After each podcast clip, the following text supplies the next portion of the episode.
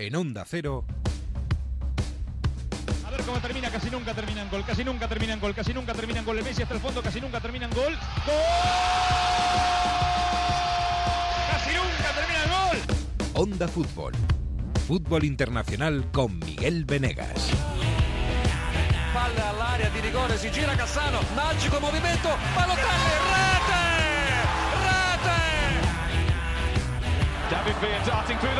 He's got it between the two, and he's won the game for Spain. Hola, ¿qué tal? Muy buena. Recta final. Semana de nervios, semana de Champions, semana de Europa League y semana de ascensos y de descensos y de revelaciones que se meten en Champions para la próxima temporada y de campeones, por supuesto. Mayo es el mes de los campeones y esta semana tenemos otros tres, al menos otros tres. El Celtic campeón en Escocia, otra vez, y ya van ocho seguidas. El Zenit campeón de Rusia, vuelve el gigante de Petersburgo. Y el Ajax, este gran Ajax que es campeón de la Copa Neerlandesa.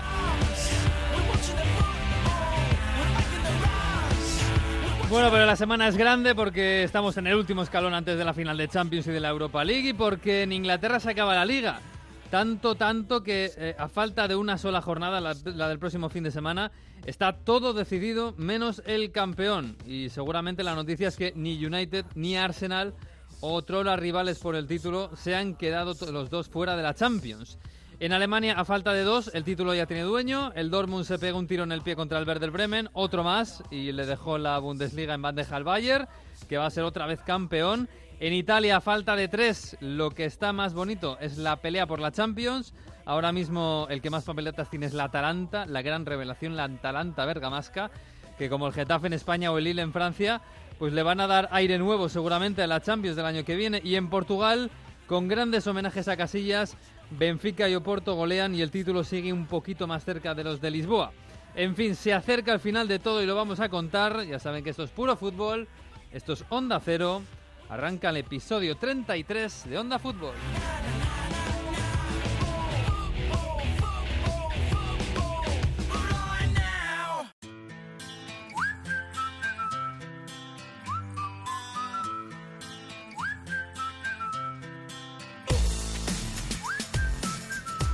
Bueno, bueno, pues comenzamos la semana con, como siempre, con Sergio Santomé. Hola Sergio, ¿qué tal? ¿Cómo estás? ¿Qué tal, Miguel? Muy buenas. Muy buenas, bueno, eh, vamos llegando al fin y esto se va notando, ¿eh? Semana, han pasado muchas cosas este fin de semana, siguen pasando, la semana que viene se acaba la Premier, aunque casi casi la tenemos terminada, vamos a ver qué pasa esta noche con el partido del, del- City.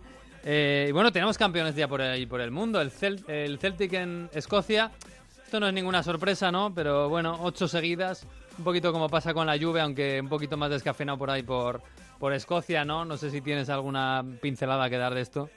No, bueno, un poco la noticia llamativa del fin de semana, ¿no? Lo que contaba en Italia ayer domingo Gianluca Di Marcio en Sky de que, de que el Celtic le ha hecho una oferta a Mourinho, Mm. de que Méndez se la ha trasladado y que parece, bueno, por lo que cuenta Di Marcio, que por lo menos Mourinho se lo está pensando. Hombre, Sería un cambio, sería un cambio muy, muy drástico a nivel de estilo y de Sí. filosofía de juego pasar de Brendan Rodgers, que dejó el equipo en febrero por decisión suya, a Mourinho. O sea que Sí. es eh, la noche y el día. hombre, y Mourinho, yo no sé si es que le faltan ofertas, pero también suena raro, ¿no? Que se vaya a Escocia, a una liga menor ahora mismo. Es verdad que con, muchas, con, con mucha historia, con mucha liturgia, un estadio muy bonito, una afición tremenda, pero claro, yo no sé si es que se le está haciendo más pequeño el mercado a Mourinho.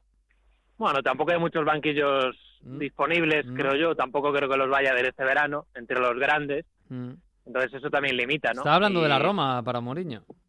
Sí, es otro Claro. de los que suena. Eh, pero bueno, eh, Roma es un poco más o bastante más que, que el Celtic, pero tampoco es super primer nivel europeo. No, tampoco es un luego. equipo que esté permanentemente entre los 10 mejores de, de Europa. Así que a ver qué ocurre con, con Mm. Mourinho, que yo, vamos, estoy casi convencido de que, de que el año que viene no sé dónde, pero va a estar entrenando casi seguro. Hombre, eh, sería lo normal. Eh, Zenit de San Petersburgo, campeón en Rusia. Ya lo hablábamos hace un par de semanas que había dado un paso de gigante para ganar.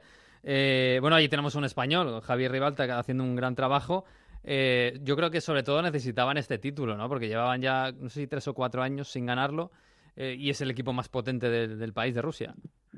Sí, llevaban cuatro años sin ganar eh, sin ganar la liga y para ellos era bueno objetivo prioritario ganar este título, por encima incluso de la participación en la Europa League, que cayeron relativamente pronto contra el Villarreal en los octavos de final. Para ellos, bueno, pues ganar la liga era fundamental, primero por seguir o volver a ser el mejor equipo de Rusia y segundo por la Champions, eh, clasificarte para la Champions, con lo que ello implica a nivel de, de ingresos, que son muchos, Mm. a nivel también de, de prestigio, de estar en la máxima competición continental, y el tema de los fichajes. Hicieron tres fichajes en el mercado de invierno cuando vendieron a Leandro Paredes, y los tres, tanto Azmoun como Wilmar Barrios como Rakitski, han tenido un impacto en el equipo realmente enorme en esta, en esta segunda vuelta, y algunos de ellos han sido decisivos en el, en el título. Mm, pues sí, eh, haciendo cambios en, en esa plantilla. Ha cambiado mucho ¿eh? en los últimos tres años el, el Zenit, aquel Zenit de Hulk y compañía, y Witzel, y ha cambiado bastante. Bueno, en las grandes ligas, eh, yo creo que la más potente de este fin de semana, a expensas de lo que haga el City,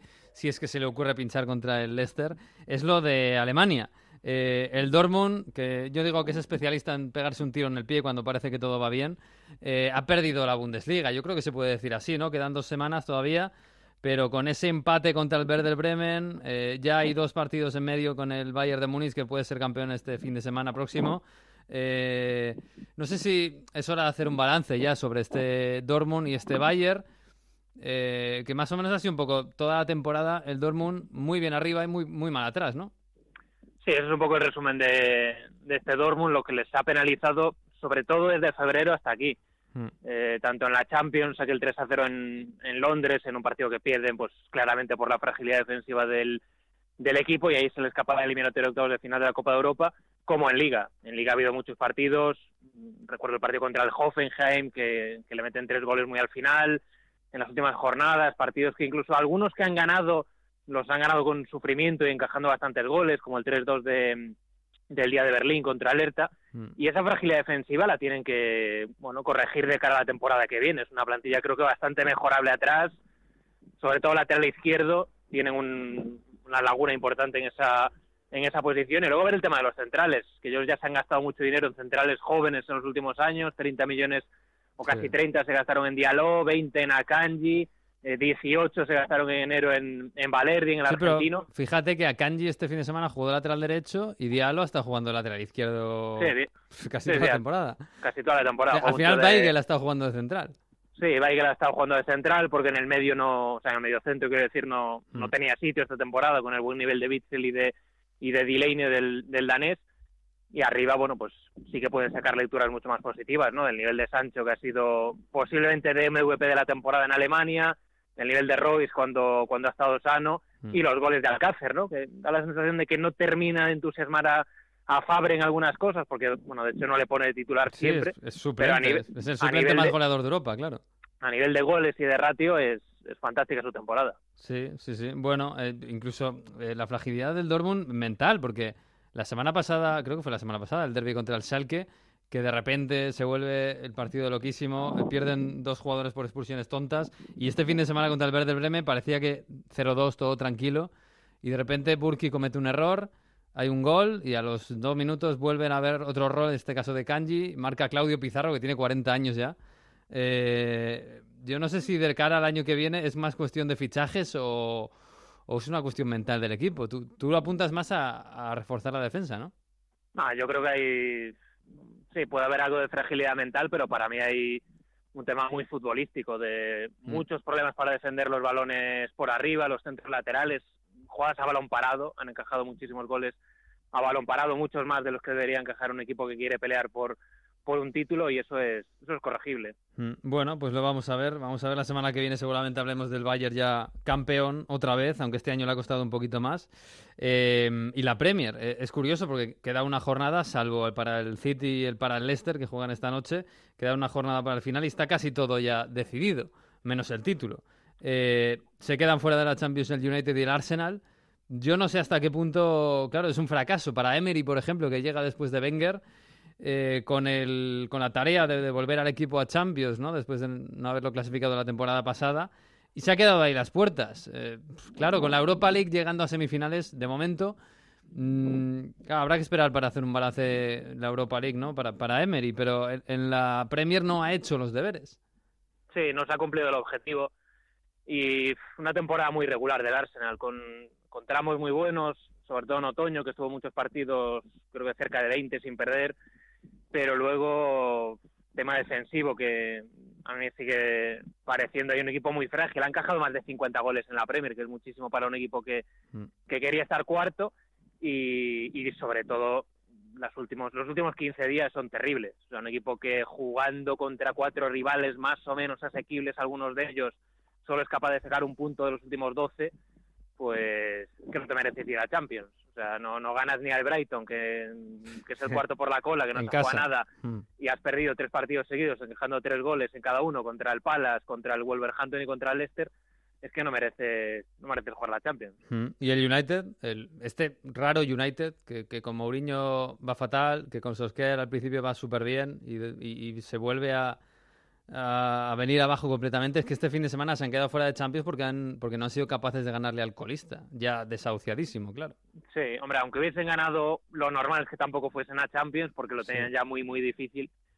Pero es una temporada extrañísima, extrañísima por, por lo horrible que estuvo el equipo en las últimas semanas con Mourinho, eh, por esa mejoría repentina con Solskjaer, que era un poco engañosa por, por los rivales a los que ganó, la mayoría de ellos bastante bastante cómodos, y luego el, el final de temporada que es impropio de un equipo de, de esta magnitud, la cantidad de partidos que ha perdido, la cantidad de puntos que se ha dejado y el fútbol que ha sido horrible. O sea, ha habido actuaciones, el 4-0 de la semana pasada contra el Everton, algunos de los partidos en Champions, ha habido partidos eh, muy, muy malos y la sensación de que va a haber una limpia en esa plantilla enorme, pues que se puede llevar, te diría que casi la mitad de la plantilla por delante, entre que unos acaban contrato, que otros no, no tienen, yo creo que cabida por falta de nivel en la plantilla y que otros como Alexis han bajado tantísimo el nivel. Sí, pero fíjate, Pues- Alexis es el que más cobra de todos. Sí, sí, es el que más cobra y bueno, es un fichaje que salió mal hace un año y medio Mm. y ahora es un jugador pues con el que te tienes que plantear qué hacer, igual que te tienes que plantear qué hacer con muchos de los defensas. Tienes que lamentar la marcha de Ander Herrera, Sí. mm, tienes que ver qué ocurre con, con la portería, que a De Gea le queda otro año y, y sobre todo fichar, fichar y fichar bien y tener un proyecto y ver hacia, hacia dónde va este United, si hay confianza en Solskjaer después de los tres años que se le firmaron a pesar de lo que ha pasado en estos últimos dos meses. Mm. Si de repente te quieres cargar a Solskjaer y buscar otro entrenador, pues todo eso lo tienes que decir en, vamos, en este mes de mayo. Uf, pues vaya lo que tiene por delante el- la dirección deportiva del United, ¿eh? es, es, es tremendo. Bueno, dirección deportiva que realmente en el United no hay No director existe. deportivo, Sí, Woodward, ¿no? La decisión es de Woodward, el Sí. director ejecutivo. Mm. Bueno, pues vamos a ver, lo que tenemos por delante es la Champions, Santomé. Yo voy a empezar por la fácil, creo. No sé si le vas alguna opción al Liverpool contra el Barça. Mm, Muy pocas, Mm, muy pocas. ¿Un Las que se le- 5%? ¿Menos incluso? Sí, no sé, no, no sé cuantificarlo, pero bueno, un equipo del nivel del Liverpool en Anfield puede tener su rato bueno, que te meta dos goles en poco espacio de tiempo, puede pasar, pero el Barça con Messi es muy difícil y con lo que se tiene que abrir el Liverpool atrás es muy difícil que el Barça lo marque Mm. y si marca, pues evidentemente la eliminatoria está más que más que resuelta. Y también el Liverpool, hombre, la baja de Firmino le hace muchísimo daño, Sí. ya lo vimos en el Camp Nou y a ver cómo llega Salah si es que llega. Mm. Bueno, parece que está, que está bien después del golpe que se ha dado, vamos a verlo. Eh, pero el que está bien es Messi y eso me parece que va a pesar demasiado para Liverpool, haga lo que haga. Bueno, y el Ajax-Tottenham, eh, porque a mí me parece muy bonita este, este partido, tal y como se llega, eh, vuelve Son, el Ajax tiene la ventaja del partido de ida, pero el Ajax me da la sensación de que juegue fuera juega adentro, es en más o menos el mismo equipo. Eh, hombre, favorito el Ajax, ¿no? Por el resultado que tiene, pero una eliminatoria bastante igualada para mí. Sí, coincido. Para mí es favorito el Ajax. Eh, si hubiese marcado Neres el balón que lanza al palo en la segunda parte en Londres, Mm. la vería muy, muy decantada, pero con el 0-1 y con la vuelta de Son y, y con ese rumor, ¿no? Esa posibilidad que a mí sigue sonando un poco increíble de que Harry Kane pueda llegar al partido. Pero bueno, aunque no esté Kane, simplemente con la entrada de Son ya ganas muchísima presencia ofensiva, muchísimo dinamismo, muchísima capacidad para hacerle daño a los dos centrales del Ajax, pero es que el Ajax llega en un momento de forma y de confianza, ganando la Copa, Mm. líder en su liga, jugando muy bien el otro día la primera media hora contra, contra el Tottenham, que es favorito, se lo ha ganado, se lo ha ganado con sus actuaciones. Pues sí, pues es favorito, no tanto como el Barça, desde luego, pero eh, apunta, apunta a esa final que sería histórica, desde luego. Y la Europa League, eh, Opciones para el Valencia, es verdad que no es un resultado definitivo ni mucho menos un 3-1, pero bueno, el Arsenal que llega tan mal en las últimas semanas eh, es favorito para entrar en la final, ¿no? Eh, no sé qué decirte. Yo creo que tiene muchas opciones aún el Valencia. Sí. Eh, un 2-0 lo ves. Un 2-0 lo veo. El Arsenal fuera de casa tiene unos resultados eh, horribles. Mm. Un equipo que baja mucho fuera de casa, es un equipo que concede mucho en defensa. Mestalla va a apretar mucho mm, y vuelve Coquelin, que para mí es imprescindible, una gran noticia para Valencia, su presencia en el centro del campo al lado de Parejo, la posibilidad de recuperar el 4-4-2. Creo que el Valencia tiene mucho que decir en esta, en esta eliminatoria. Mm.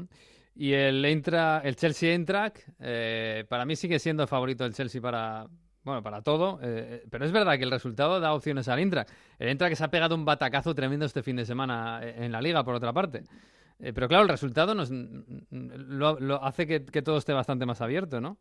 Sí, el resultado obliga al Eintracht a marcar, pero bueno, es un resultado corto. ¿Uno a uno? Lo, 1-1. Lo que pasa es que a mí el Chelsea en la ida me gustó mucho y me, y me decepcionó el Eintracht. Y sin Hazard, por cierto, sin Hazard titular, que, que a mí sí, me sorprendió mucho. Solo, solo, jugó media hora, pero el equipo estuvo muy bien y sobre todo Loftus-Cheek hizo un partido descomunal, fue el mejor del, del equipo y hombre, tienen la, la, la, lesión de Kanté de este fin de semana, que es una baja importante porque no tiene ningún sustituto natural en la, sí. en la plantilla pero pero es favorito, se le ha puesto muy bien la eliminatoria al, al, Chelsea, juega en casa, ya no tiene la presión de la Premier, porque ya sabe que el fin de semana en la Premier Mm. va a poder va a poder descansar, así que es favorito el Chelsea para estar en Bakú. Bueno, pues me lo apunto, me lo apunto, Barça Ajax y Chelsea Y Valencia, Chelsea. Valencia. Uy, eso es una apuesta, una apuesta buena, una apuesta, te lo firmo, también te lo digo.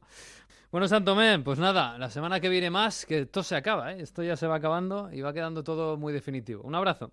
Muy bien, un abrazo, hasta luego. Chao.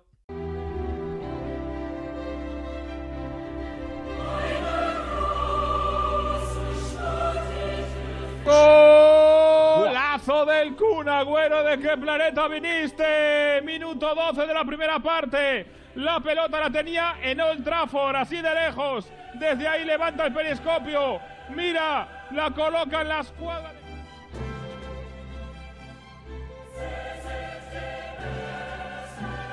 Gol de la Juventus, la tuneladora Cristiano Ronaldo. En el 37, primera parte, lo estaba mereciendo la Juve. Estaba siendo el portugués el mejor de los suyos.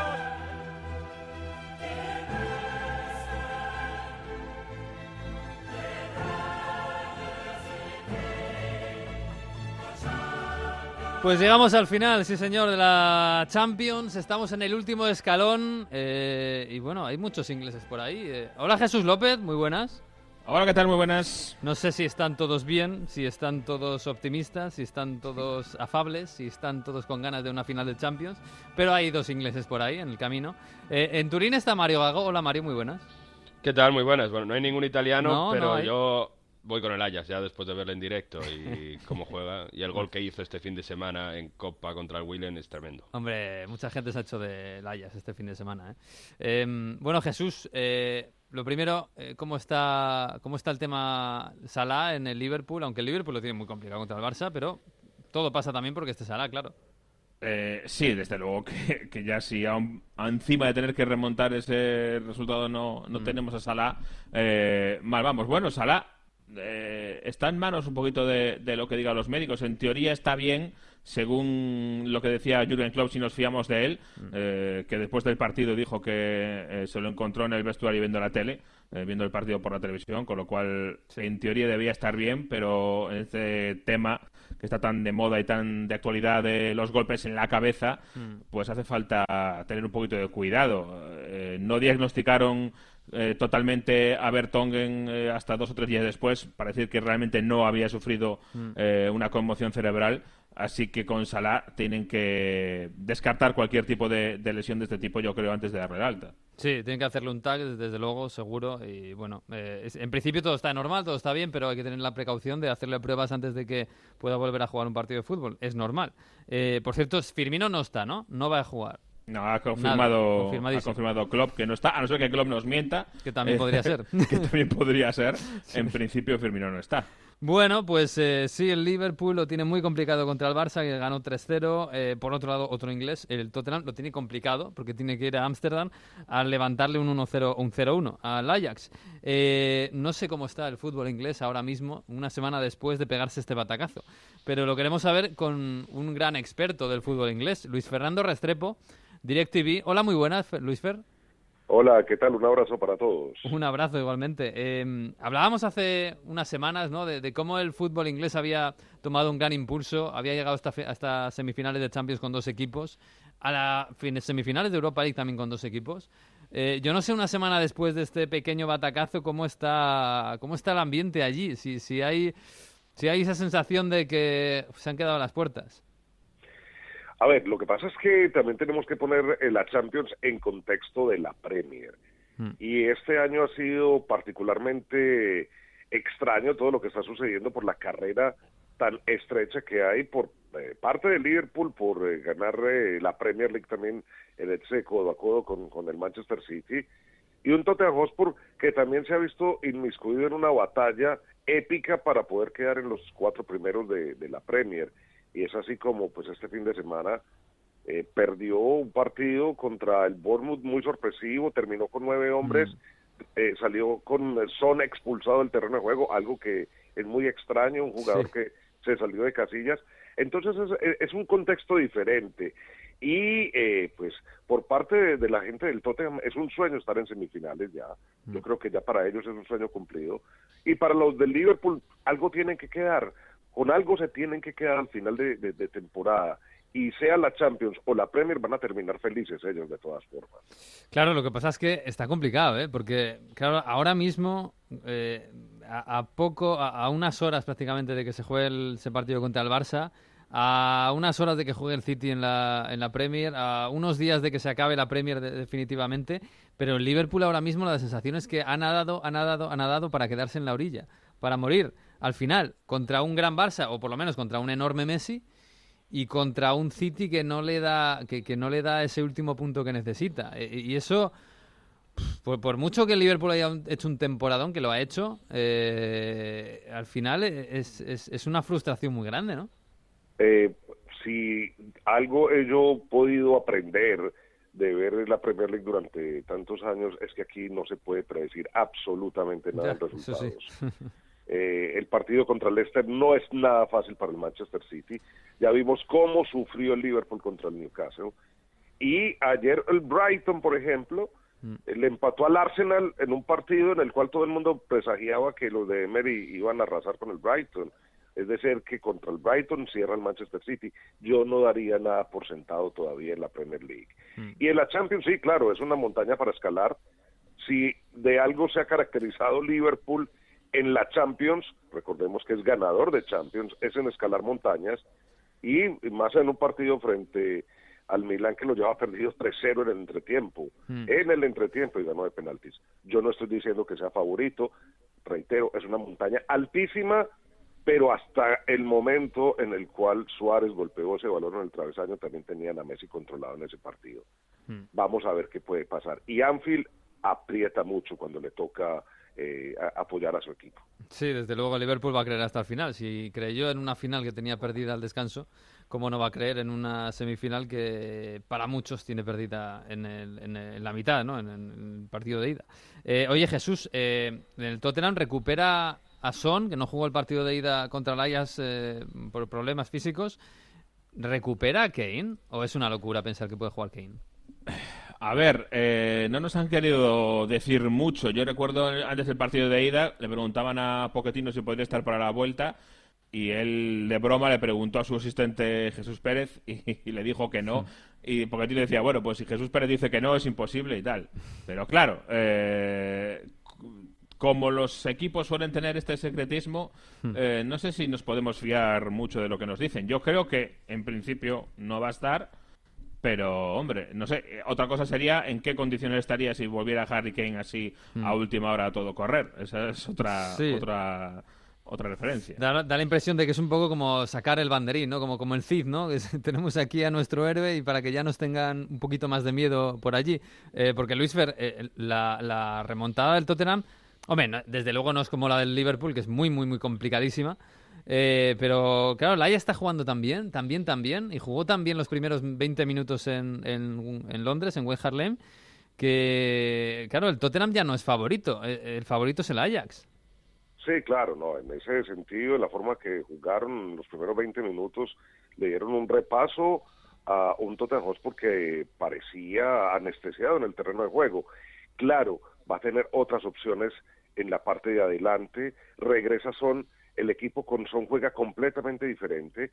Cabe decir que tácticamente el partido contra el Ajax a Mauricio Pochettino por ausencias, por lesiones, le tocó jugarlo completamente diferente a lo que él hace durante la temporada, porque le tocó poner a, Fernando Llorente allí en punta como referente de área, un nueve clavado, digámoslo así, y ese no es el estilo del Tottenham Hotspur, para nada, en toda la temporada jamás ha jugado así.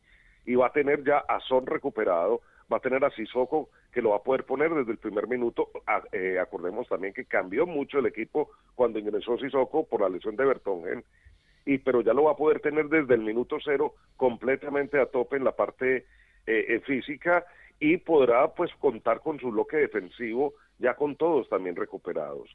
en este partido contra el Ajax, reitero, se destaca mucho lo que hizo el equipo de, de Holanda, se destaca mucho la forma de juego, pero también se destaca la gran cantidad de ausencias que tuvo el equipo y que para este partido de vuelta ya sido los va a poder tener disponibles Mauricio Pochettino. Y otra cosa es también que el Tottenham Hotspur se ha caracterizado en la Champions de jugar mejor de visitante y en la Champions es donde ha remontado eh, los, los, resultados que nos llevaron a, tener prácticamente la posibilidad de jugar esta semifinal. Sí, el Ajax también de, visitante mejor. ¿eh? Sí, Luis, yo quería preguntar yo, quería preguntar también por yo lo que vi sobre todo es a un Tottenham jugando muy lento. Más allá de que es verdad que Llorente no es el delantero habitual y que juegan de una forma un poco rara en ataque, ¿no? Para lo que juegan normalmente, pero yo vi extremadamente lento a Eriksen y a Dele Alli, por ejemplo, contra los tres centrocampistas del Ajax que van a un ritmo impresionante. Fue un partidazo de John, otro partidazo de Van de Beek, estuvo muy bien Sone, estuvieron muy bien en el centro del campo del Ajax. Otros partidos hemos destacado a los delanteros, pero esa diferencia de ritmo en el centro del campo no sé cómo la va a intentar cambiar Pochettino, aunque recupere a Son. Eh, poniendo a Dele Alli donde tiene que jugar. Es que por precisamente eh, desmontar toda la parte táctica por las ausencias le tocó retrasar más a Dele Alli. Y terminó Dele Alli creando muy retrasado. Él comenzó su carrera allí, pero ya se ha caracterizado por jugar más en punta. Entonces, por eso es que eh, si Mauricio Pochettino puede contar con todas sus piezas y puede poner a los titulares, no, no contando que Wanyama, por ejemplo, sea el hombre que saque el equipo desde atrás. Wanyama es un raspador eh, nato, pero para la creación es muy limitado. Es decir, si ya no tiene que contar con él, si ya puede empezar a contar con todas sus fichas, el planteamiento de Mauricio Pochettino va a ser muy diferente eh, eh en, en, en, eh, en Ámsterdam, porque al fin y al cabo eh, le va a tocar salir a atacar, atacar los espacios, encontrarlos. Y en eso sí el Tottenham Hotspur eh, mm. pues se ha caracterizado durante toda la temporada que lo puede hacer. Huele a partidazo, desde luego huele a partidazo porque el Tottenham va a salir al ataque porque tiene que hacerlo. Igual que el, es verdad que igual que el de Anfield, lo que pasa es que el de Anfield si en los primeros minutos marca el Barça, pues igual se desinfla todo, pero el de Ámsterdam va a ser un partidazo hasta el final, estoy seguro. Oye, eh, la cruz para los equipos ingleses la semana pasada fue la Champions, pero la cara parece que es la Europa League. Eh, ahora mismo, tal y como está la cosa, entra 1, Chelsea 1 la ida, em, Arsenal 3, Valencia 1 la ida. Esto pinta una final inglesa. Eh, yo no sé si en Inglaterra, que se valora mucho más seguramente la, Premier, incluso la FA Cup, que, algunas competiciones europeas, no sé si se valora como un segundo gran premio o como simplemente un premio de consolación. Eh, yo, yo lo pondría, o pondría más bien la Europa League en el contexto de una ciudad como es Londres, mm. porque sería una final londinense. No creo que la gente en Manchester esté muy interesada en el asunto, ni la gente en Leeds, o en, Brighton, o en Portsmouth. Eh, es una final que, que puede ser londinense enfrentando dos rivales londinenses y uno con la extrema necesidad de ganarla que es el Arsenal para poder conseguir los puestos de Champions más sabiendo ahora que tiene tan complicada la, la, pues, terminar en los cuatro primeros. Y el Chelsea pues ya consiguió su cupo a Champions, ya está jugando la Europa League más por el trofeo, que sería un gran salvavidas para la temporada de Sarri. Pero si también Sarri pone a los jugadores que son, porque en el partido de ella no haber puesto a Hazard le creó muchísimos problemas y muchas críticas aquí localmente. Mm. Oye, te voy a pedir un favorito para la Champions y otro para la Europa League, para el título. Eh, favorito para ganarla al final. Pues, eh, yo creo que cualquier equipo que tenga a un ser extraterrestre como es Lionel Messi es el favorito. favorito Messi, ¿no? Más que favorito el Barça, favorito Messi. Sí, y para ganar la Europa League yo sí me quedaría con, con Chelsea más que por Arsenal, porque eh, Arsenal es muy un equipo que parece una montaña rusa cuando juega de local y de visitante muestra dos facetas completamente diferentes. Mm, bueno, veremos, ¿eh? cuidado con el Valencia, ¿eh? que todavía tiene alguna opción. bueno, Luis, claro.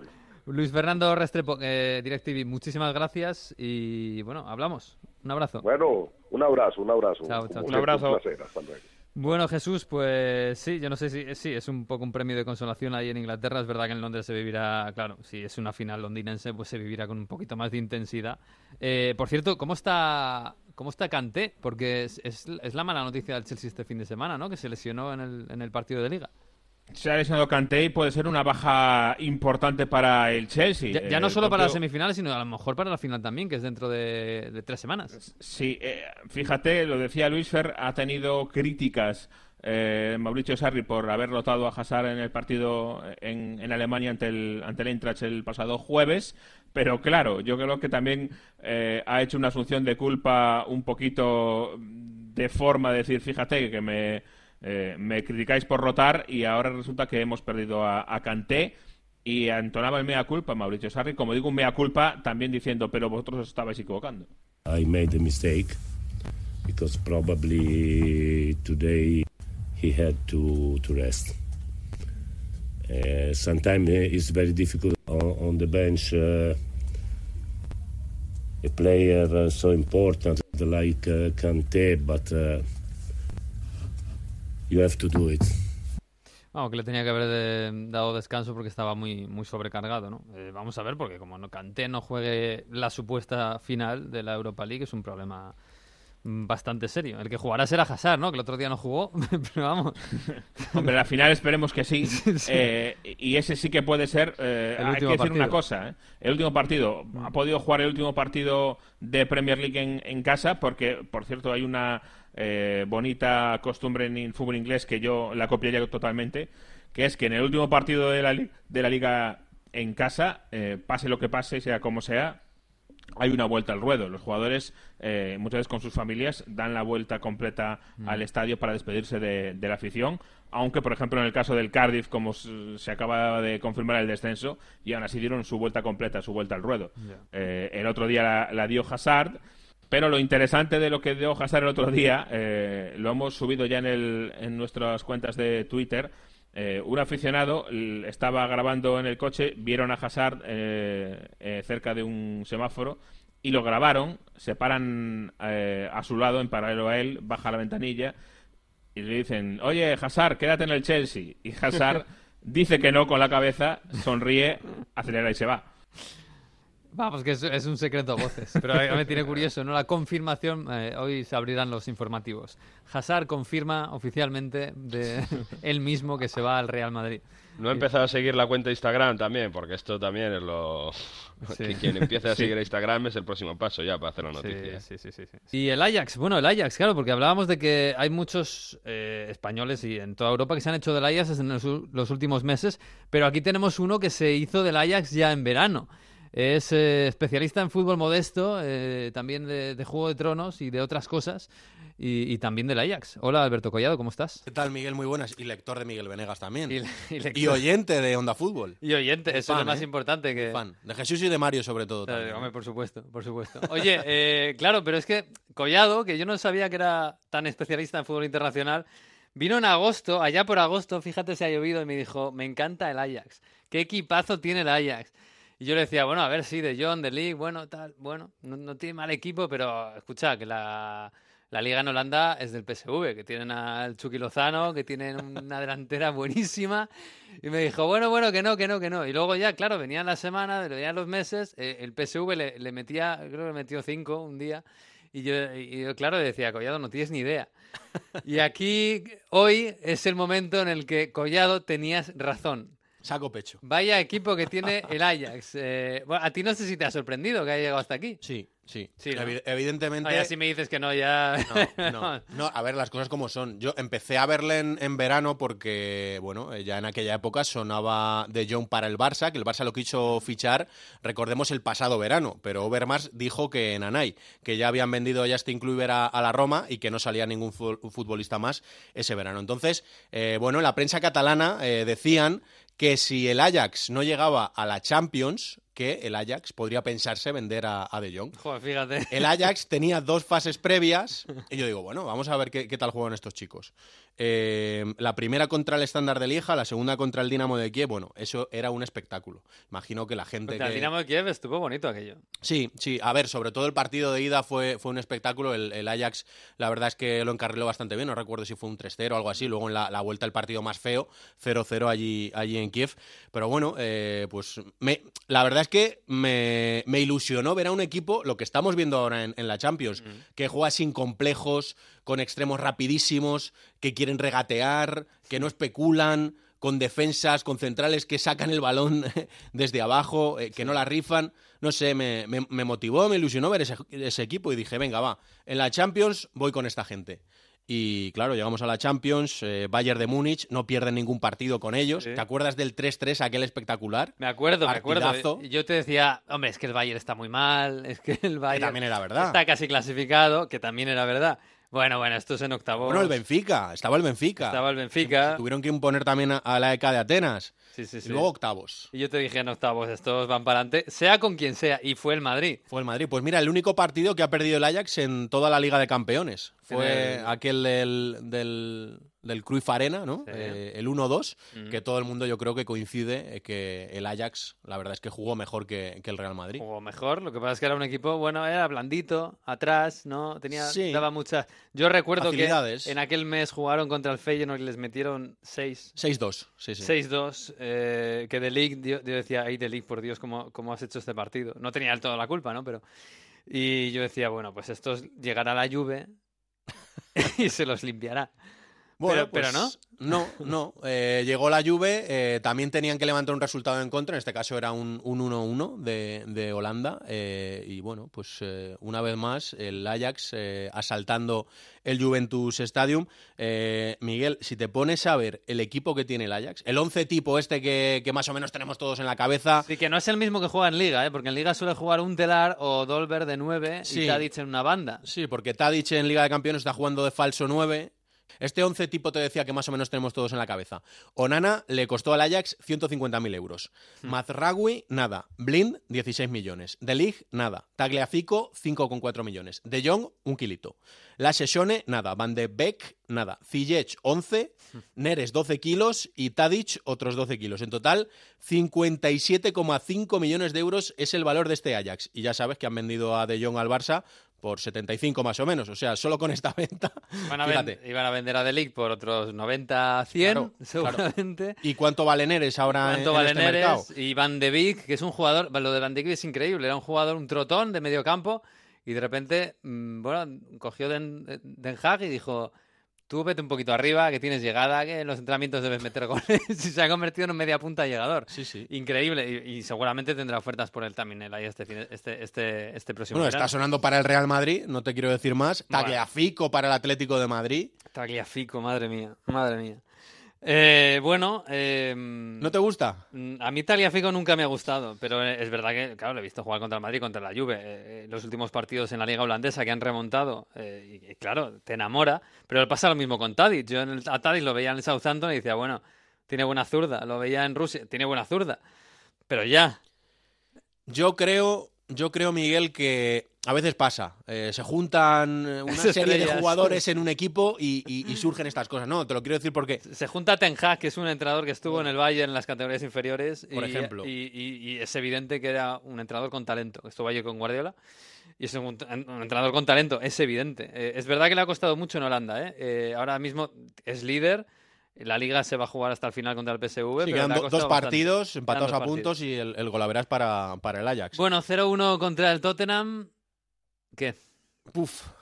A ver, a ver, un 1-0, un, un 0-1 es un marcador justito, es verdad que has marcado fuera de casa, pero no deja de ser un, un 0-1. Y para mí, la presión y el favoritismo tiene que seguir teniéndola el, el, Tottenham, aunque solo sea por el valor del equipo, por el nombre de los jugadores, que tiene un auténtico plantillón. Por juego, por supuesto, favoritísimo el, el Ajax, porque se ponen a jugar. Hasta ahora no han fallado, pero esto es la, Liga de Campeones. Eso es verdad. Un equipo joven puede pegar el petardazo en cualquier momento, pero no, lo parece, ¿eh?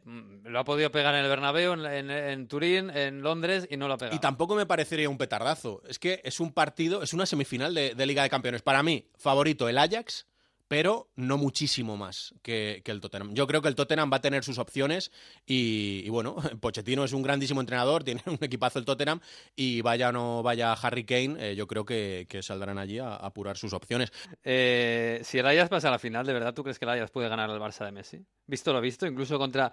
Contra el Liverpool, un muy buen Liverpool en el Camp Nou le metió 3-0. En un porcentaje, te podría decir un 35-65. Bueno, ya es un porcentaje bueno para claro, ¿eh? pero, pero, ¿por qué? Vamos a ver, este Barça, este Barça, además de la frase de Messi, Ter Stegen y nueve más, vale, mm. Piqué, tiene un equipazo. Bien, eh, sí, Jordi Alba, por supuestísimo, si lo estamos viendo, pero por juego no ha enamorado a mí por lo menos y he visto todos los partidos de la temporada, el Barça no me ha enamorado. Me ha enamorado en partidos contados. Que es un equipo súper sólido, por supuesto. Que tiene al mejor del mundo, que es Messi, por supuesto. Que tiene un portero que está entre los dos, tres mejores del mundo, también. Pues sí, yo creo que el, la Champions, el corazón de la Champions lo tiene el Ajax y la cabeza, o no sé, los pies o lo que quieras, o los cañones lo tiene el Messi y lo tiene el Barça. Bueno, Collado, que si te tienes que marchar.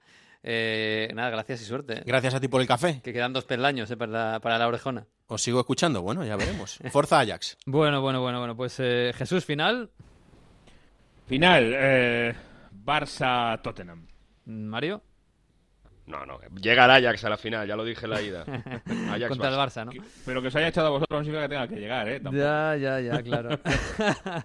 sí, ahora le, le, elimina el Tottenham al Ajax después de la Juve y del Madrid, en fin. Bueno, que... que... El Ajax ha hecho una gran temporada, ¿eh? sí, sí, enorme, enorme, enorme. Es el, el corazón de esta Champions, desde luego. Bueno, Mario, quédate por ahí. Vamos a hablar un poquito de Premier, y no solo de Premier, de fútbol británico. Here we go with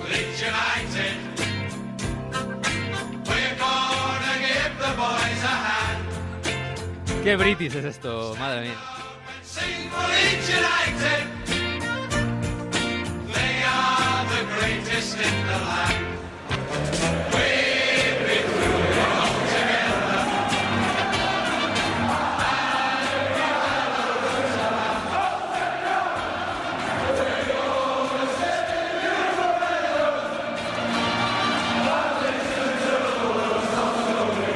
Pues este es el Go On Together de Leeds United que Jesús va a sonar, bueno, por lo menos en las próximas dos semanitas va a sonar, ¿no?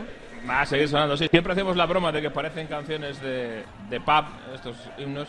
es que están como hechas para eso. ¿eh? Es que es lo que son, ¿no? Es que, está, es, que es donde surgen estas canciones pues el, cuando los aficionados se, se, reunían o se reúnen antes o después de los partidos y lo hacen obviamente en un pub. Mm. O sea que si lo parece es porque realmente lo es. Eh, es así. Y como dices, el Leeds, bueno, el Leeds es el tercero de la Championship que se ha terminado en su fase regular y por lo tanto no ha ascendido de, momento, pero sí va a estar en esos eh, emocionantes playoffs de ascenso. Primero el Norwich City, segundo Sheffield United, estos dos, ya lo sabemos, eh, ascendidos directamente a la Premier League. Y el eh, tercer puesto de ascenso se lo van a jugar en esos, en esos playoffs cuatro equipos. Ya tenemos además fechas para las semifinales, partidos de ida el sábado 11 eh, a las eh, a la una y media hora inglesa Aston Villa West Bromwich Albion a las seis y cuarto Derby County Leeds United. El Leeds United juega con el Derby County a doble partido que es el sexto obviamente por ser el tercero. Tercero contra sexto y cuarto contra quinto. Semifinales a doble partido y gran final el día 27 eh, de mayo en el estadio de Wembley a partido único. Esos son los. Yo no sé si. Bueno, hay una cosa que es muy morbosa, que mola mucho, que es el Derby County contra Leeds, porque es eh, Lampard contra Bielsa, un duelo de banquillos. ¿Otra vez? sí, a ver si hay espías, pero es muy bonito esto. Y luego hay otra cosa que yo, claro, siempre me fijo en esto en la, en la segunda división inglesa. Yo no sé si, no lo he mirado, eh, si el West Bromwich Albion ganó alguna vez eh, el título, pero aquí hay tres campeones de liga. El Aston, bueno, hay tres campeones de liga y un campeón de Europa, que será Aston Villa.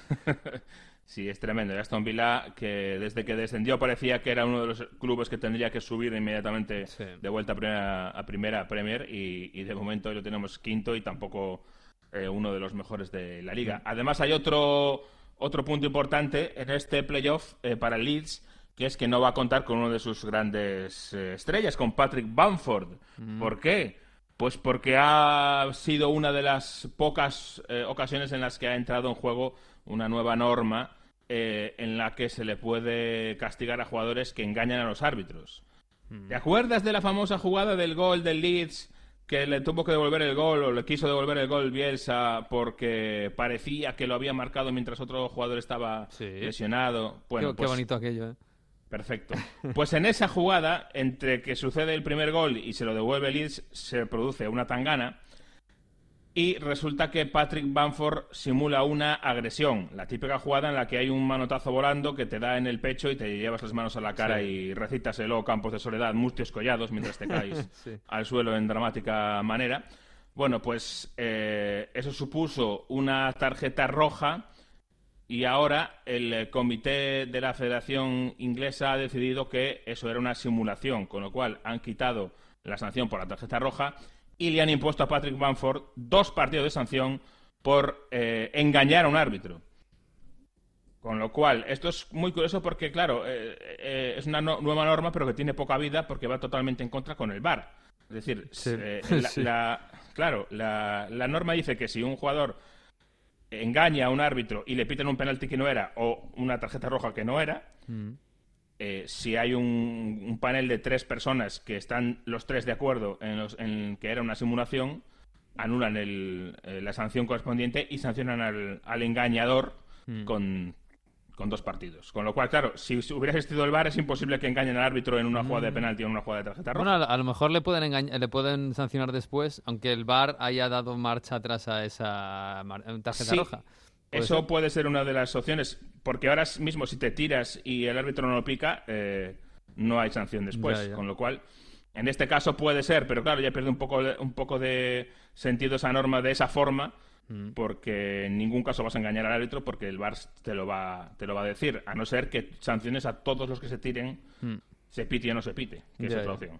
Bueno, pues vamos a ver, ¿eh? porque estos eh, playoffs son muy bonitos. Acaban en Wembley, que no es poca cosa. Y además es un partido espectacular ese final del playoff de ascenso. Vamos a ver si está ahí el Leeds United de nuestros queridos Víctor Horta y, Gabriel Ruiz.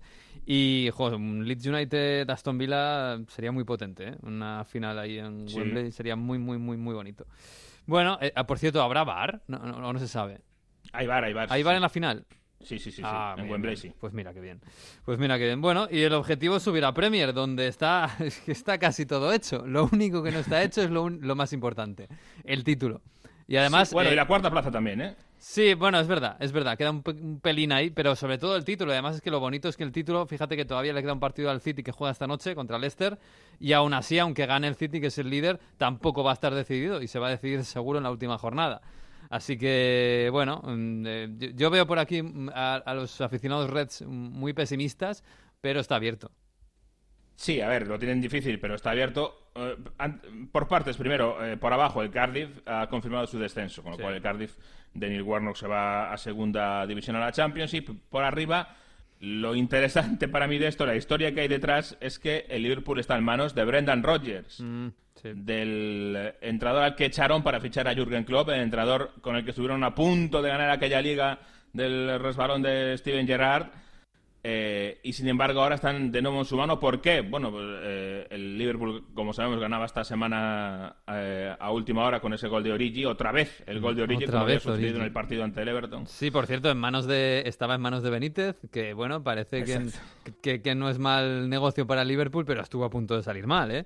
Sí, sí, estuvo muy, muy cerca de, de salir mal. ganó al final de todo, se mantiene en vida por poco, pero claro, resulta que el City eh, ahora tiene que jugar su penúltimo partido el lunes por la noche y lo hace ante el Leicester de Brendan Rodgers, el ex del Liverpool.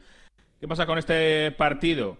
Em, el Leicester todavía tiene una opción de llegar a la séptima plaza, que podría dar eh, lugar a, plaza europea. Parece mínima, pero no es tan mínima. Y lo explicamos. Porque el Leicester está ahora mismo a seis puntos del, del Wolverhampton con un partido menos. Dos por jugar el Leicester, uno por jugar el Wolverhampton. Si gana el Leicester, al City se pondría tres puntos. Con mejor gol a eh, general. Y el Wolverhampton, la última jornada, en teoría, si gana el Wolverhampton lo tiene hecho, pero claro, el Wolverhampton juega en Anfield, ante el Liverpool. Entonces, estas dos peleas se están eh, mezclando un poquito Así que, en realidad, el Leicester, si le ganase al City, tiene muchas opciones de llegar a esa séptima plaza, que puede ser, mm. eh, probablemente den opción a Europa, aunque depende de la final de la FA Cup. Mm. En la última jornada, el Brighton recibe al City, el Brighton que ya no se juega nada y ya está salvado, y mm. el Liverpool, como digo, juega en casa contra el Wolverhampton. A su vez, hay que decir que aunque el favorito en ese partido sería Liverpool en Anfield, el Wolverhampton es el mata gigante oficial de la Premier este eh, año. Es un, es un partido muy complicado, ¿eh? ganar al Wolverhampton, pero bueno, es verdad que claro, si te está ganando el título, eh, pues, tenerlo en tu mano en casa contra el Wolverhampton tampoco, tampoco está mal. ¿eh? eh y de todos modos, el, el Brighton, que es el que recibe al City en la última jornada, esta semana eh, le ha empatado, al, ha empatado en el Emirates contra el Arsenal. Sí, sí, le ha empatado nada más. Sin jugarse nada también, ¿eh? O sea que aquí es verdad que, evidentemente, el City es muy favorito para ganar los dos partidos que le quedan, pero no está todo hecho. A mí esto me recuerda mucho a si, si va como parece el lunes por la noche y el City le puede ganar al, al Leicester, me recuerda mucho a esa última jornada de 2014, si no me equivoco, eh, esa última jornada del año famoso de Liverpool y el City, en la que jugaban los dos en casa, tanto el City como el Liverpool. Mm. Había una copa en Anfield y había una copa en el, en el Etihad, por si acaso pasaba lo que fuera. Al final el City de Pellegrini ganó su partido eh, y, fue campeón. Pero me recuerda mucho a aquella, aquella última jornada. Sí. Bueno, y la, y la cuarta plaza, que todavía, bueno, todavía hay resquicios, eh, pero yo creo que lo tiene muy complicado el Arsenal. Eh, yo doy a, ya a Emery, oye, que, que, es muy complicado, el, pues eso, recoger el, el testigo de Arsen Wenger, pero el objetivo era meterse cuarto y no lo va a conseguir. No lo va a conseguir, no. Y es verdad que no es un objetivo nada fácil, ¿eh? Para el Arsenal eh, vemos la, la competencia que hay. Bueno, hay que decir, el Chelsea, por arriba, el Chelsea eh, ha conseguido ya es, eh, asegurarse el top 4, plaza de Champions, eh, tras su victoria. Además es tercero, quitándole esa plaza que llevaba toda la segunda vuelta y casi toda la liga eh, con el Tottenham. El Tottenham que la verdad es que se ha dejado ir espectacularmente desde en este tramo final. Yo creo que por un lado porque tenía o veía más o menos el top 4 más o menos seguro y porque además obviamente está en semifinales de la Champions y eso es histórico para ellos, además de las bajas que está teniendo, que siempre es que siempre es importante. Esa última plaza que queda, esa última plaza de Champions, se la juegan el Arsenal y el Tottenham. Eh, los Spurs tienen tres puntos y ocho goles de ventaja, que no es poca cosa. Así que, como digo, lo tiene Un doble 4-0 debería ser y es muy, muy difícil. es muy, muy complicado. Así que mm, Emery lo da casi, casi por perdido y, ya hablaba un poco del balance de la temporada. Premier League because it's our first target. Uh, we didn't take uh, this position we like we wanted, and uh, but uh, we we tried above all today, and we were very very strong at home, feeling very well here with our supporters. But the last two matches, the key is not being consistent. These two last matches. Va mejorando en inglés, ¿eh?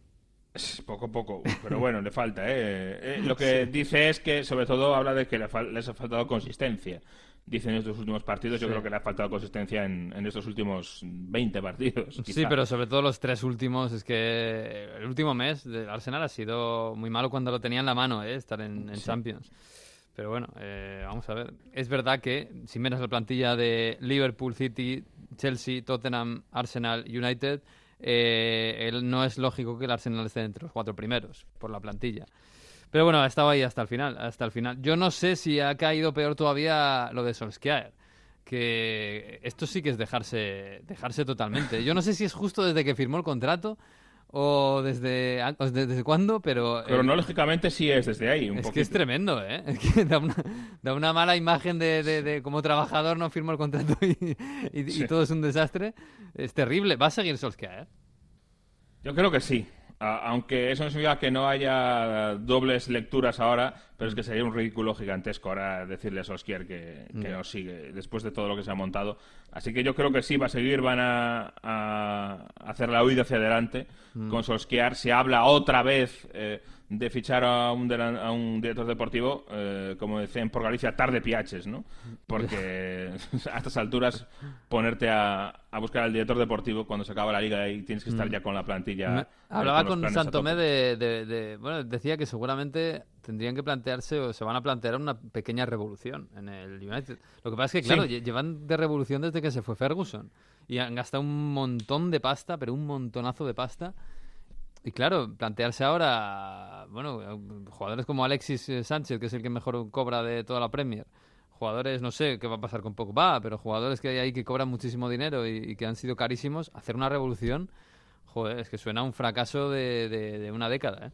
Es que es, que es lo que es, al mm. final es lo que es. Eh, el proyecto post-Ferguson ha fracasado y a pesar de, algún título por ahí, y es lo que van a hacer. Eh, en lugar de cuestionar a Solskjaer, yo creo que le van a respaldar mm. para que haga limpieza. Y por ahí han ido las palabras de Solskjaer. Mm. Yo creo que una de las frases es un poquito la frase hipócrita de la semana, mm. porque te da una de cal y una de arena, mira. Talk about individuals now, but there's a chance you've I can't talk about in but there's a chance you've seen the last of uh, uh, players anyway. There's always a chance that it's the last time, but uh, I wouldn't say uh, uh, that now. I don't think that's fair. Bueno, dice eh, que no quiero hablar de individualidades, pero es muy probable que hayáis visto lo último de algunos jugadores con el United. Es decir, no, quiero hablar, de jugadores, pero, pero les voy a... No es justo hablar de, individualidades, pero lo voy a hacer. lo voy a hacer, bueno, lo voy a hacer de, seguramente de puertas para adentro. De Gea está en el aire, se habla de Antonio Valencia, el capitán, ¿no? que, yo creo que es mm. una, una señal de, este grupo, de esta generación del United, que se, se acaba. Ander Herrera, eh, se va. pues sí, se va a, París. Eh, Juan Mata también está negociando la renovación, parece que se quiere quedar, pero ahí andan en, en negociaciones en cuanto a los españoles y como dices tú, está Rashford que dicen que se quiere ir, eh, Lukaku. Da la sensación de que los que se quieren quedar son los que quiere echar el United y los que quiere quedarse el United son los que se quieren marchar. Claro, es que Lo cual siempre es un muy mal, una muy mala señal. Claro, es que además el futuro inmediato es no estar en Champions y eso a muchos jugadores pues, pues claro, les hace querer marcharse, es normal. Así que bueno, la semana que viene es la última. Jesús, bueno, después quedará la final de la FA Cup, que es muy bonita, la final del playoff de ascenso, que también es muy bonito. Así que quedan cosas por contar. Bueno, un abrazo, me quedo con Mario por aquí. Hasta luego. Chao.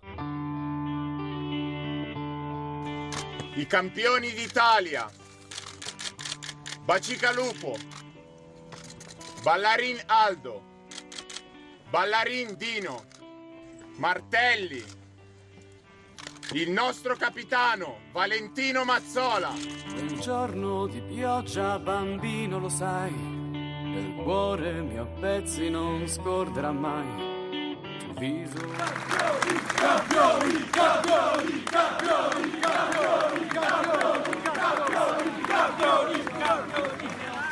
Ti dici com'è, la vita ti vive senza un perché vita que scorre pian piano, lontana da me. Pues sí, ha sido un fin de semana muy especial en Italia. En Italia donde, bueno, ya tenemos campeón, pero siguen pasando historias. Y esto, pues es una de las historias más bonitas que pasan año a año, allí en Turín, en el otro equipo de la ciudad, el que no gana la liga, pero que tiene un gran corazón. Eh, Mario, esta semana bueno, este sábado en concreto, 70 años después, ¿no? Ha sido un día para no ir al fútbol y para ir a Superga, claro.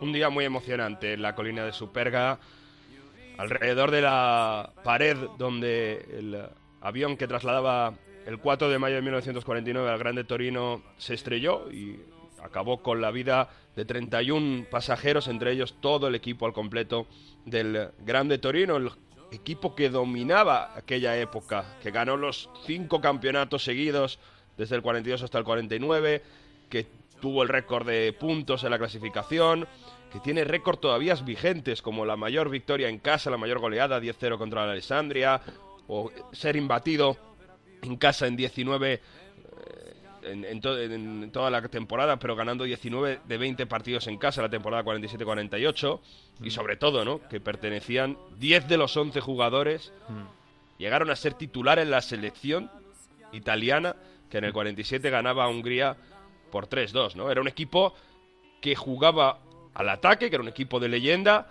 que era un equipo de récords, que además estaba muy mezclado con la gente de Torino, era gente muy normal que se iba a los entrenamientos a pie, que luego se quedaba después, mm. y que todavía sigue muy viva y que la gente en Turín les quiere recordar por ese trágico final y más de 20.000 personas entre la misa que se hizo en el centro de Turín y ese recuerdo con Andrea Velotti y toda la primera plantilla leyendo el nombre de los caídos alrededor de esa lápida, pues es verdaderamente emocionante cada año como, como ocurre y es lo que hemos escuchado al, al principio del, eh, mm. de, este, de este audio, ¿no? Y además este año con un personaje muy ilustre, con José Bastos. Mm. Bueno, pues sí, eh, José Bastos es un, bueno, un señor, ya tiene 90 años, ¿no?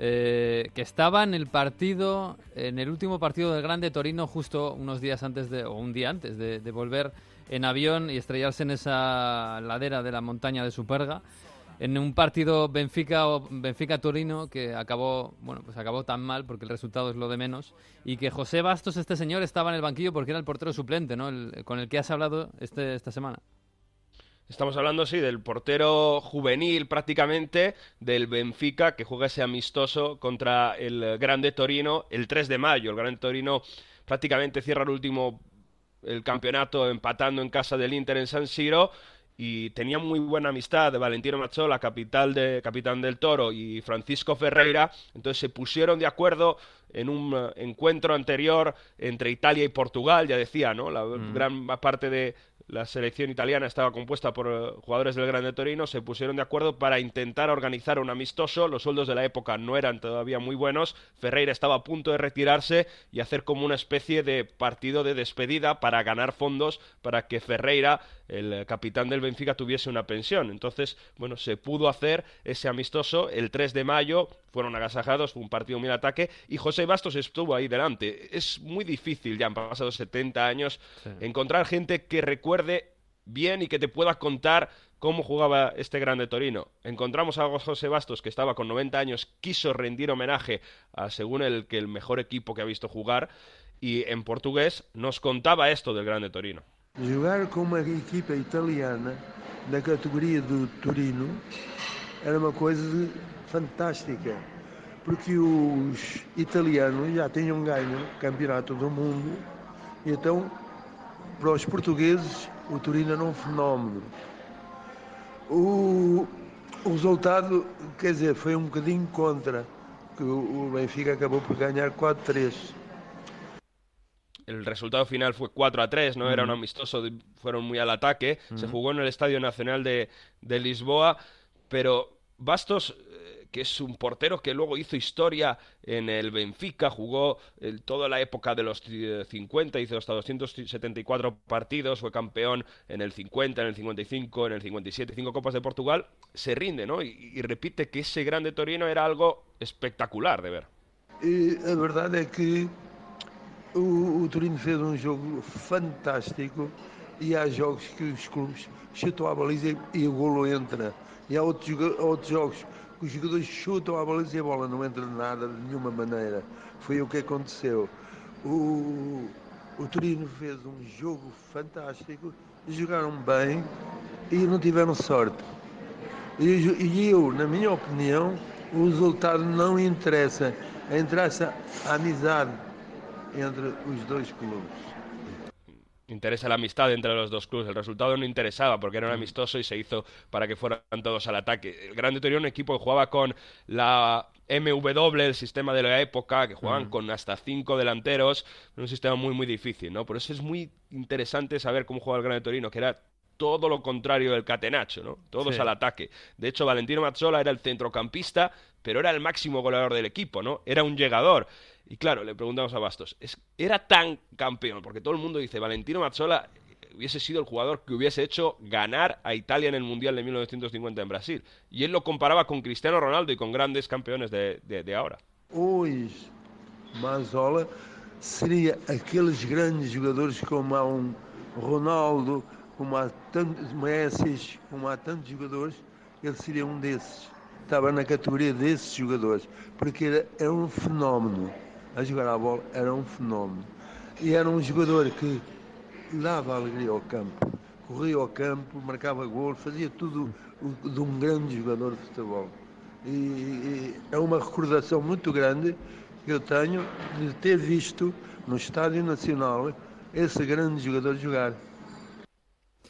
Pues sí, Valentino Mazzola, el Messi o el Cristiano de la época, ¿no? Dice, dice Bastos. Bueno, sí, fí- fíjate que pasa un poco como Duncan Edwards, ¿no? El jugador que era muy joven en el Manchester United cuando la tragedia de Múnich y se perdió un jugador que para muchos iba para Balón de Oro, ¿no? Que, que, bueno, eh, Valentino Mazzola era el centrocampista que marcaba todos los goles del Torino. Es que es una cosa de locos. y, y un equipo, como decía, ¿no? que, que- que iba siempre a, a ganar y que contra quien eh, jugaba, pues al final le- se le recuerda así, ¿no? Que, Mm. que eran espectaculares. Y de hecho, José Bastos, con 90 años, ha querido estar presente, donde ha habido muchas personalidades. Por ejemplo, Museo de la Fiorentina, que ha puesto una placa. Había banderas de la Chapecoense, había recuerdo de David Joder, qué Astori. Por Mm. primera vez, una delegación de la Juventus subió a Superga el día antes y, y también estuvo presente, ¿no? Bien la Eh, Juventus, ¿eh? River, River Plate, que tuvo ese detalle, contábamos el año pasado, que vino Sí. a jugar para ayudar a las víctimas un, un partido. Y bueno, después de, sobre todo después del derby y, y después de que el toro está ahí, ¿eh? que, el toro este año, esta temporada, está luchando por, por Champions después de empatar en el derby. Sí, porque la Champions, bueno, Europa, es verdad que la Champions está un poco complicada para el Torino, pero claro, en Italia quedan tres eh, jornadas, eh, pero claro, está ahí, está el Atalanta, que parece increíble, eh, pero el Torino, que nadie pensaba que fuera a ganarle a la Juve, estuvo a puntito de meterse ahí en la pomada, porque estuvo a punto, a, a unos pocos minutos de ganar el, el derby el día antes contra la Juve. tuvo una oportunidad histórica de ganar en el Stadium, nunca lo ha hecho, ya había sacado un empate, pero fuera de casa desde el 95 no gana el Torino un derby, se empezó con un error muy malo de Pjanic, ojo con Pjanic que ha dejado de ver en Canal Plus que hay un, si hay un proyecto, un equipo como el Paris Saint Germain tiene un proyecto muy atrayente para jugadores para ganar la Champions, vamos a ver si sigue.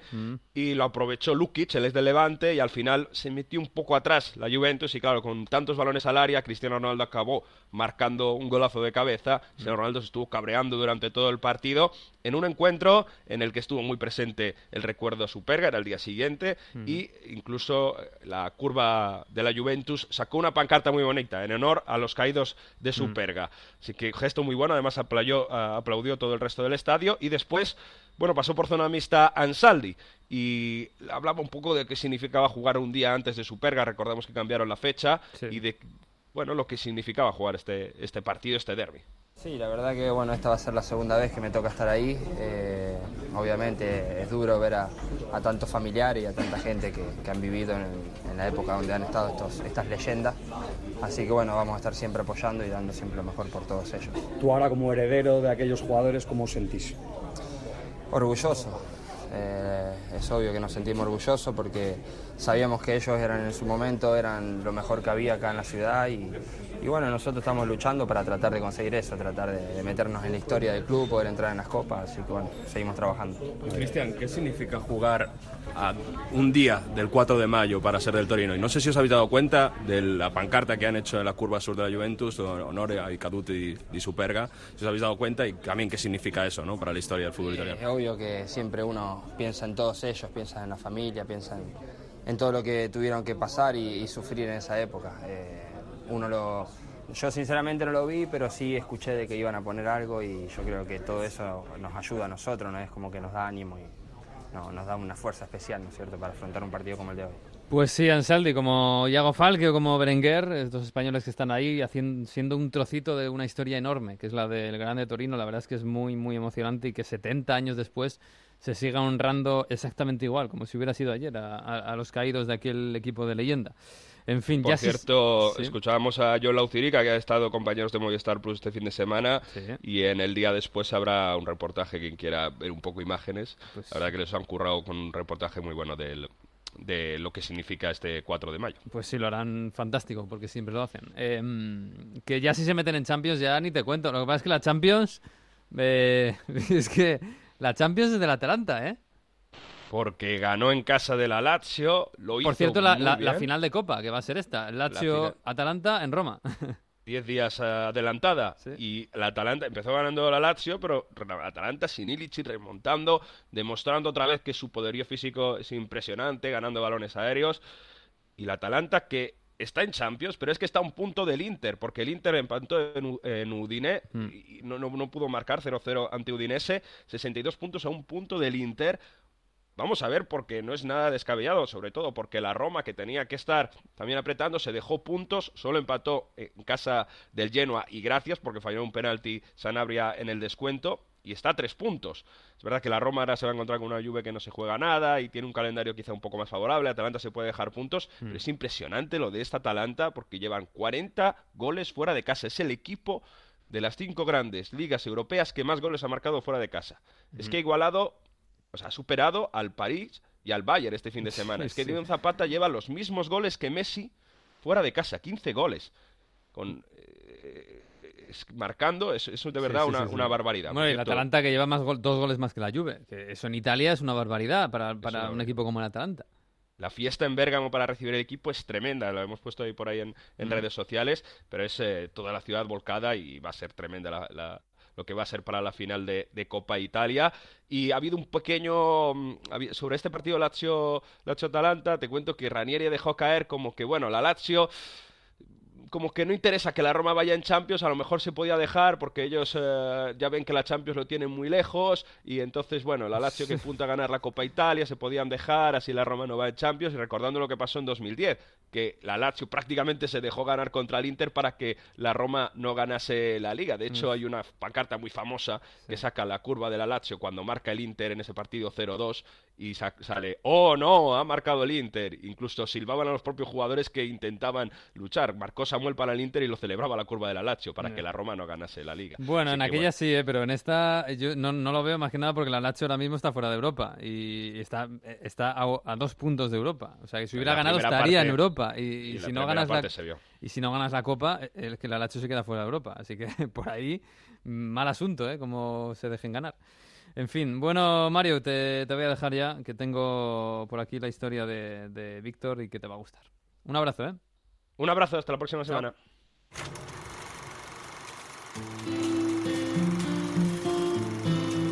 Pues sí, ha vuelto el profesor Víctor Gómez y nos trae, pues sí, una historia, una más del Grande Torino.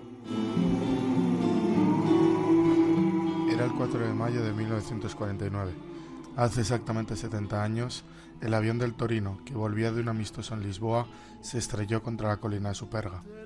A raíz de este accidente, que supuso la pérdida de un equipo mítico, se realizaron numerosos homenajes en toda Italia.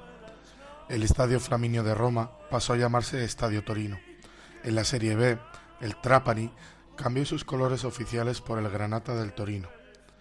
Numerosos estadios tomaron el nombre de los jugadores del Grande Torino, el Estadio Rigamonti de Brescia, el Estadio Comunale Bacigalupo de Savona o el Estadio Romeo Menti de Vicenza. Pero fuera de Italia, conjuntamente con el River Plate, el Corinthians brasileño fue otro de los equipos que decidió homenajear al Grande Torino. El conjunto paulista decidió saltar al terreno de juego vestido de granate en su primer partido tras la tragedia de Superga con el escudeto cosido en el pecho. Pero, ¿cuándo nació esa amistad? Precisamente en el verano anterior, en 1948, el Grande Torino estuvo de tournée en Brasil. En este viaje se enfrentó a los mejores equipos paulistas del momento. Disputaron cuatro partidos. El primero contra el Palmeiras, que finalizó con un 1-1.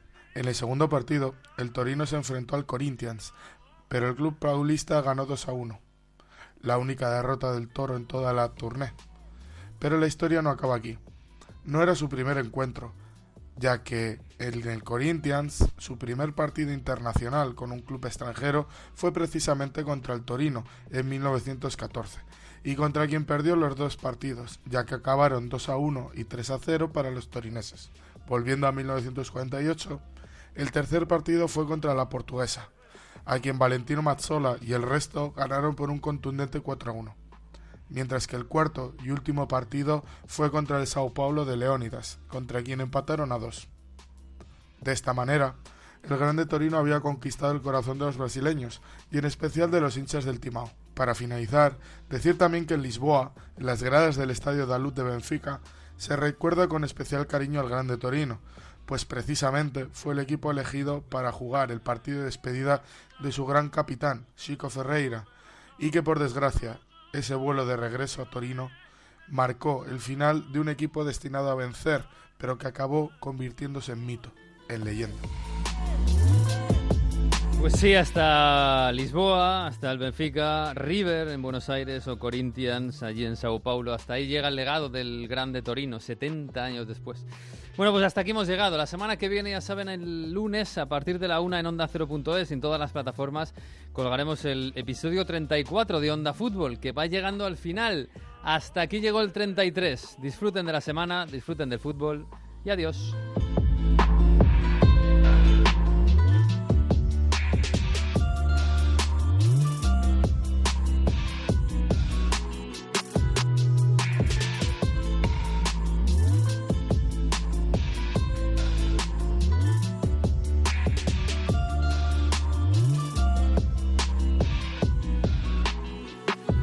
Fútbol, fútbol internacional con Miguel Venegas.